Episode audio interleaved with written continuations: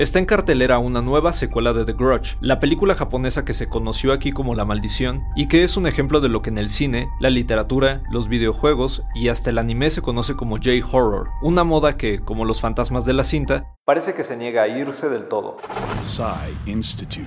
Masterpiece Your Life. Desde fines de los años 90, se le llamó J-Horror a toda ficción de terror que surgiera de la cultura popular de Japón. En el cine, todo género se construye alrededor de convenciones y películas como Ringu o Ju-On, la versión original de La Maldición dirigida por Takashi Shimizu en 2002, se distinguían por su particular manera de enfocarse en lo psicológico y lo sobrenatural, y en especial en los fantasmas o Yurei. Sus orígenes se remontan a las historias de fantasmas conocidas como Kaidan, término que se traduce como historia extraña, y que se remontan a los periodos Edo y Meiji. Muchos elementos de estos cuentos populares se han incorporado al J-Horror, en particular el Yurei, espíritu que nace cuando alguien muere de forma violenta y que aparece vestido con el kimono blanco en el que fue enterrado, con los brazos colgando a los lados y ese ojo que asoma tras sus largos cabellos.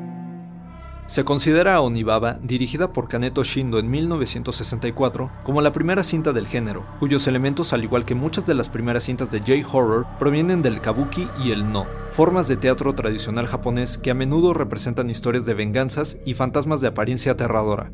¿Y ustedes qué películas o juegos de terror japonés conocen? Idea y guion de Antonio Camarillo. Yo soy Arturo Pedraza y nos escuchamos en la próxima cápsula SAE.